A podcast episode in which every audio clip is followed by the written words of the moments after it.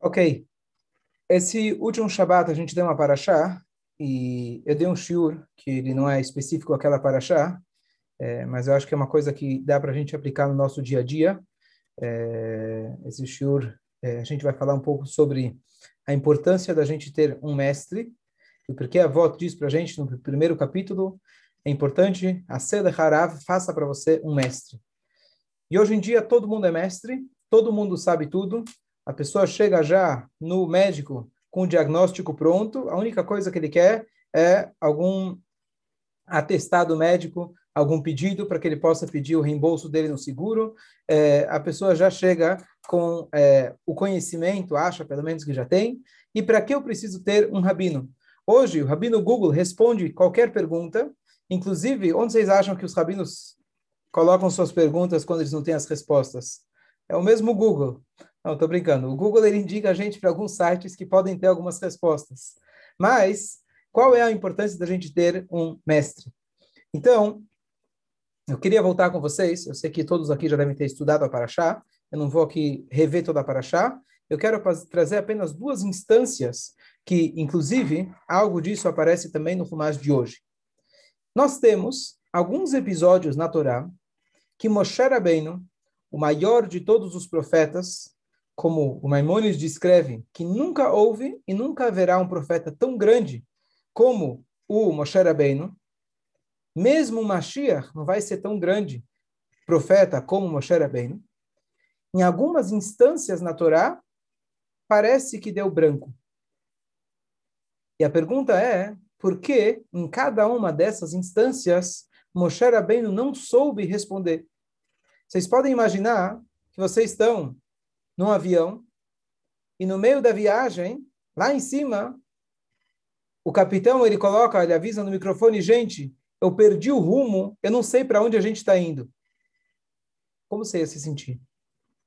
Então, se Moshe Rabbeinu deu branco, se Moshe Rabbeinu, em algumas instâncias, ele não soube o que responder, então, com certeza, nessas passagens tem alguma mensagem especial para nós. Então, rapidamente, é, quem acompanhou a Paraxá da semana que a gente leu semana passada, a Torá conta para nós cinco irmãs, cinco mulheres super especiais que tinham um, elas tinham um carinho especial pela terra de Israel. Cinco filhas de um indivíduo chamado Tzlofchad, elas, com toda a coragem, elas chegam e encaram Moshe Rabbeinu, Aaron, Aaron, desculpa, não, já tinha falecido, Elazar e os Supremo, Supremo Tribunal, e elas começam a exigir e pedir que elas queriam também uma porção na terra de Israel. Então vamos voltar aonde a gente está agora localizado. Nós estamos agora, é, essa paraxá que nós estamos lendo, essa semana a gente tem duas parashiot, Matot e Masé, a gente está concluindo a nossa história. A história da Torá começa com Adam Arishon e ela termina com o falecimento de Moshe Rabbeinu. Moshe Rabbeinu está prestes a falecer. Nessa semana ele vai fazer uma guerra e depois dessa guerra praticamente ele falece. O último livro da Torá, que é o livro de Dvarim, vai ser uma recapitulação de tudo aquilo que aconteceu no deserto.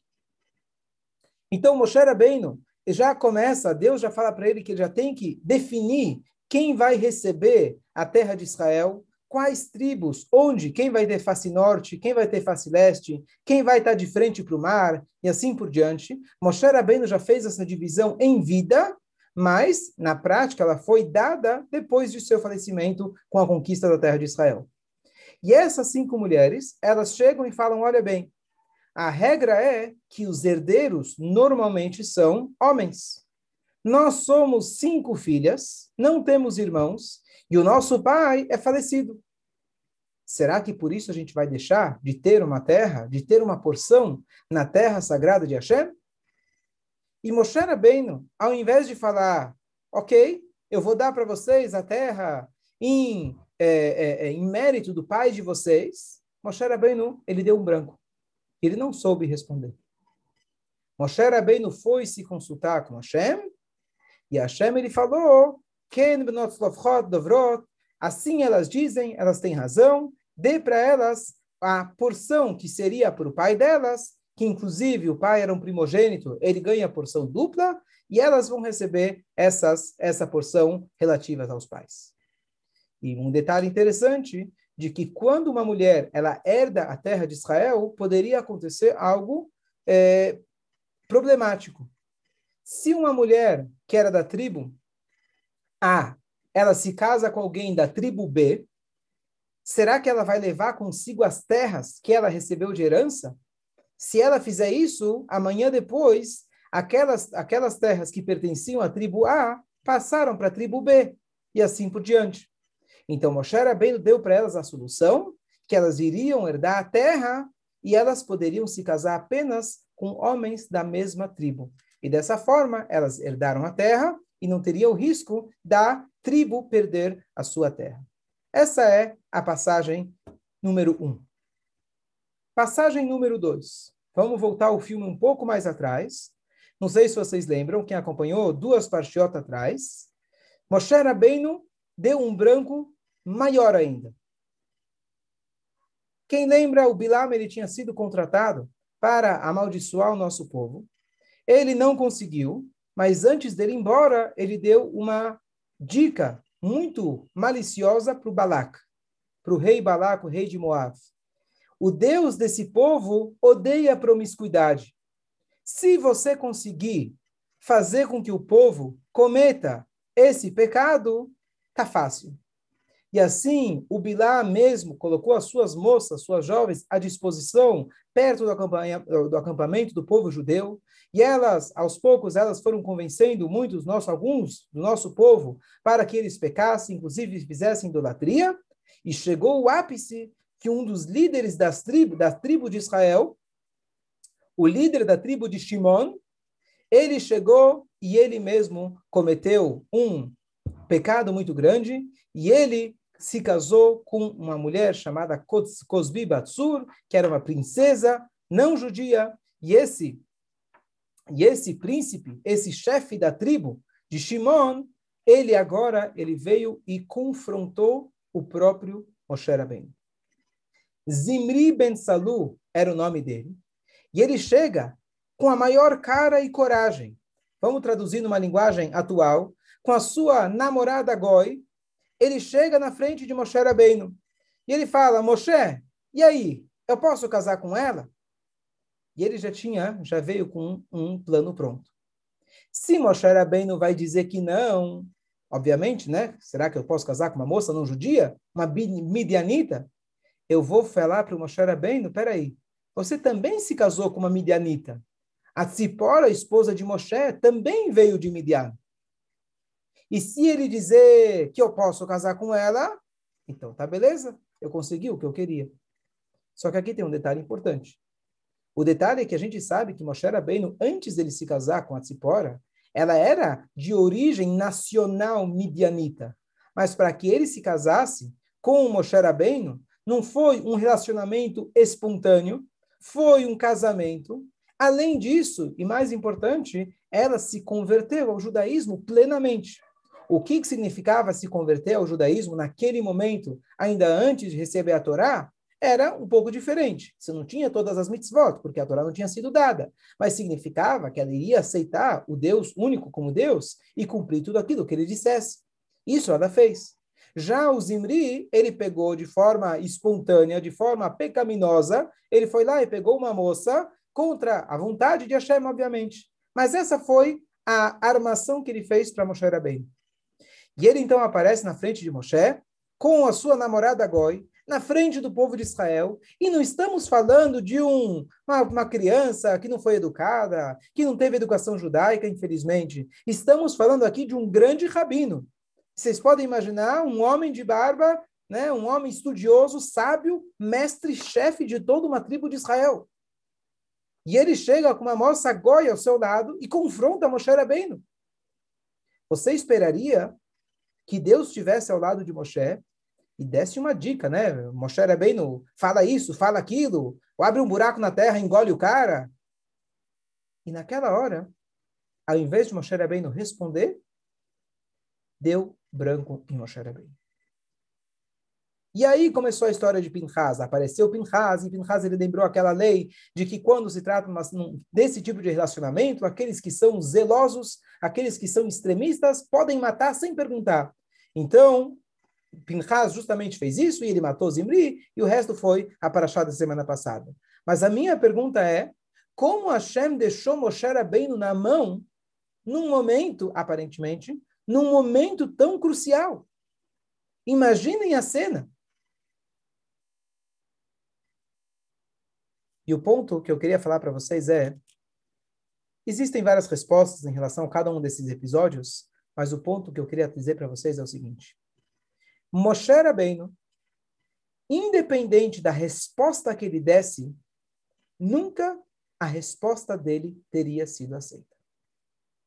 Se Moshe Rabbeinu dissesse, olha, é proibido, então todo mundo ia falar, bom, Moshe Rabbeinu, é proibido, e você? Se ele falasse, é permitido. Como que é possível ele falar uma coisa dessas? Se ele falasse, talvez. Se ele falasse, possivelmente. Qualquer resposta que ele desse, uma vez que ele era parcial, uma vez que aquela pergunta foi colocada de tal forma que colocava a sua vida pessoal em jogo, uma vez que a pessoa está envolvida com a causa, é impossível que ela dê uma resposta objetiva e totalmente imparcial. Hashem, ele, na verdade, protegeu Moshe Rabbeinu e não deixou ele na mão.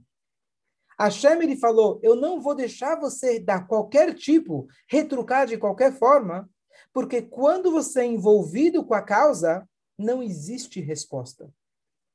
Você tem que, na verdade, se consultar com uma terceira pessoa. Vou dar para vocês um exemplo de uma história incrível.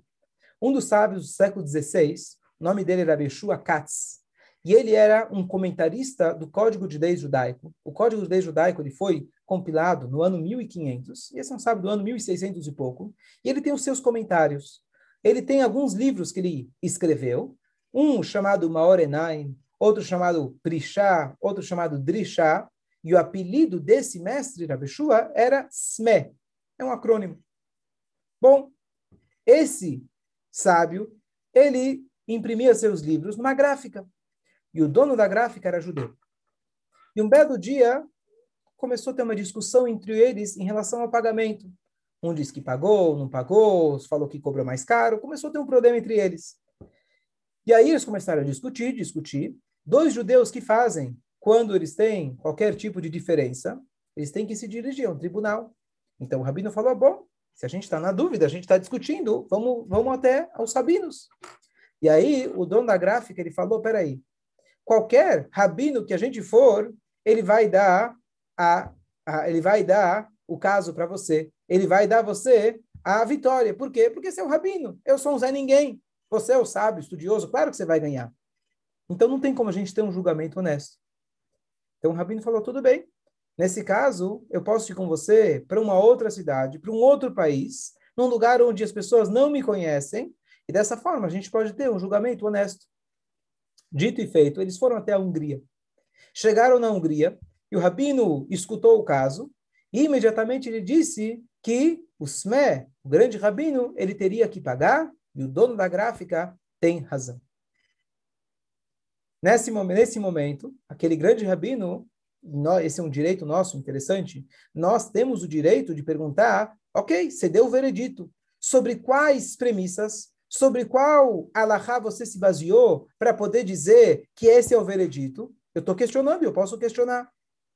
E o rabino, então, ele disse, presta atenção, há pouco tempo atrás, saiu um livro do autor chamado Sme, que era o próprio rabino, que estava na frente dele, que ele não sabia, e lá, na página tal, número tal, ele escreve um caso muito parecido, e baseado naquela decisão alárrica dele, foi onde eu me baseei para dizer que o senhor tem que pagar.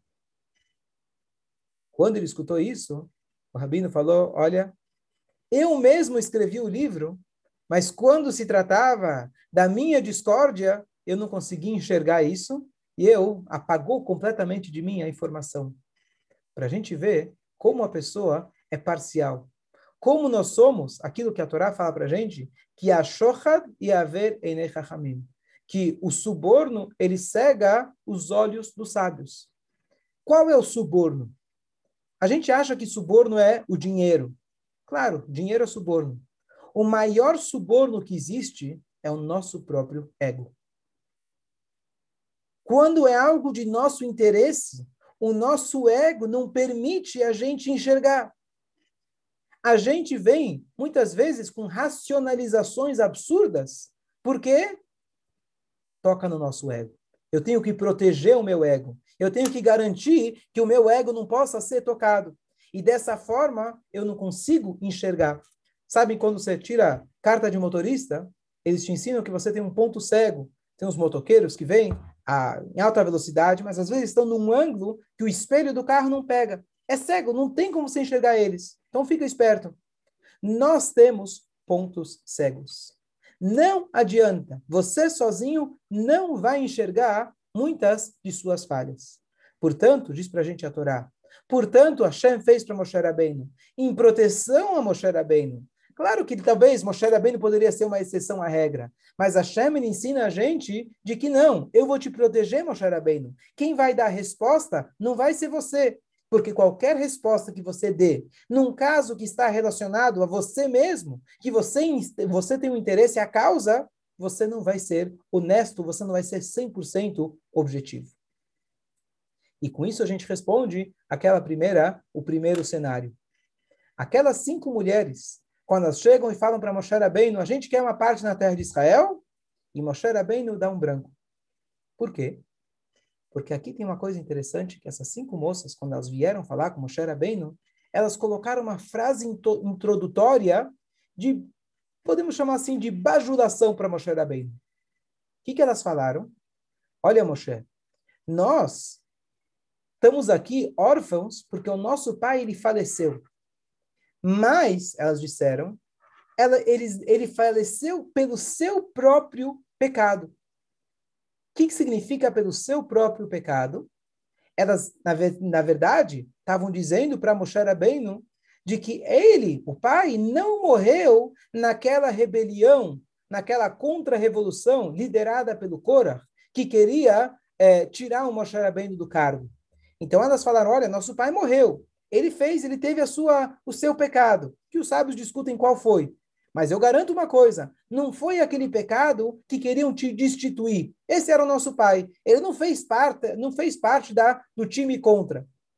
Opa, vocês já me deram agora uma dica querendo falar que o pai de vocês é amiguinho meu. O pai de vocês votaria em mim. Nesse momento, Hashem falou: Você, Moshe Rabbeinu, não vai poder dar a resposta. Se você der a resposta, isso dá margem, na verdade, aquele erro que todo ser humano é capaz de errar, de que quando se trata de algo de interesse pessoal, nós, na verdade, não podemos mais dar qualquer tipo de opinião. Essas eram as duas passagens que eu queria trazer para vocês da Torá. Qual é a mensagem que a gente traz sobre isso? A mensagem que a gente aprende disso é que a Torá fala para a gente logo no início, Lotov heyot adam levador. Não é bom para o homem estar sozinho. Conclui a Torá dizendo, Eselo ezer kenegdo. Farei a ele uma ajuda perante ele. Ou, na tradução literal, uma ajuda contra ele. Peraí, se ajuda, como é contra? Então, Rashi ele explica que é ajuda, vírgula, contra. Se a pessoa é merecedora, a sua esposa vai ser uma ajuda. Se Deus nos livre, a pessoa não é merecedora, será contra. Mas os livros místicos explicam que, na verdade, a melhor ajuda que um marido, uma mulher ou dois amigos podem dar um para o outro é ser contra. Ser contra significa ser diferente, ter diferenças, mostrar as diferenças. Claro, existem, existem formas e formas de falar, não é agora o momento a gente entrar nos detalhes. Mas o fato é que a grande vantagem que nós temos é que quando uma pessoa ela vive em comunidade, quando uma pessoa ela é casada, ela tem muito mais chances de crescer. Aquela pessoa que vive sozinha, ela não tem como enxergar suas falhas. E aqui eu vi uma vez um relato super interessante e trágico, mas uma moça que veio de Israel aqui para o Brasil, a israelense, e ela foi acusada, infelizmente encontraram na mala dela mercadorias mercadorias ilícitas, e ela foi presa. Quando ela foi presa, a primeira coisa que queriam é que ela confessasse. E ela se recusou, não confessou, colocaram na minha mala, não fui eu, não fui eu, não fui eu, não fui eu.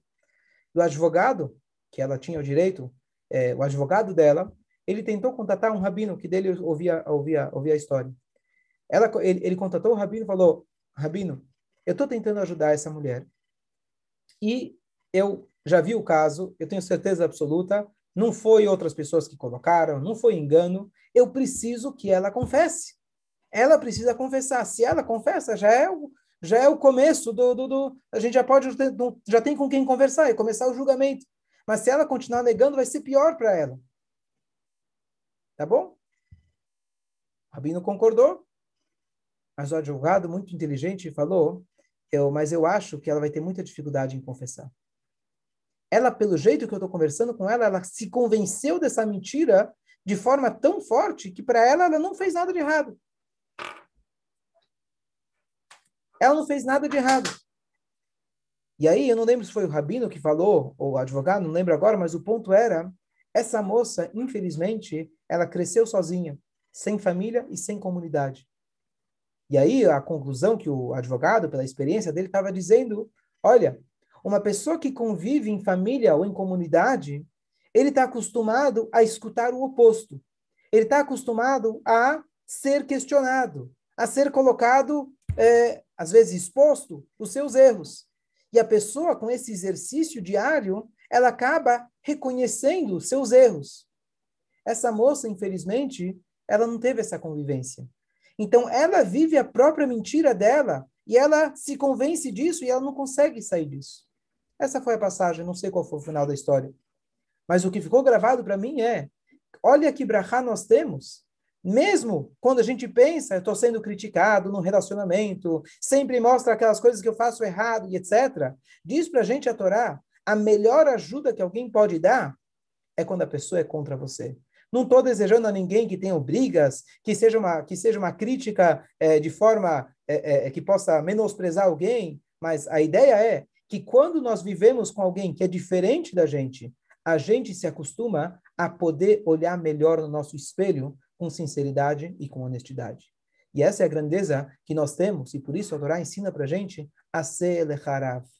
Moshe Rabbeinu, o maior de todos os profetas, se ele tivesse uma dúvida de Torá, ele teria que consultar um dos seus alunos. Espera aí, Moshe Rabbeinu, você não está sabendo como se conduzir, você vem perguntar a mim? A Torá que eu sei é de você. Se você não sabe, o que você quer de mim? A resposta é, pode ser que eu sei mais que você, mas eu não posso, lifsok, eu não posso determinar uma lei que seja relacionada a mim sozinho. Eu preciso que alguém faça por mim.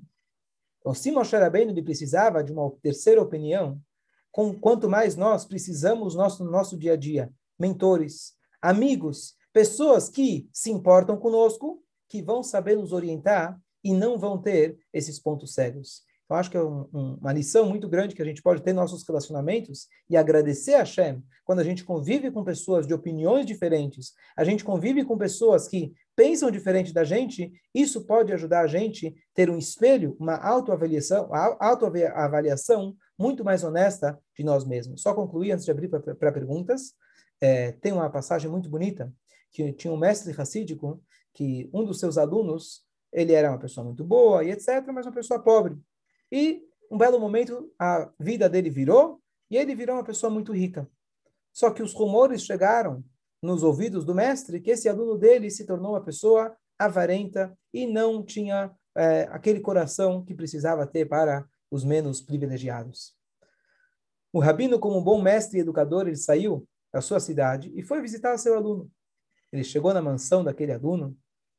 O aluno ficou muito honrado com a visita do mestre, deu para ele o melhor, quarto, deu para ele comidas, etc. E o rabino, em algum momento, ele pega o seu aluno e leva ele até a janela que estava fechada.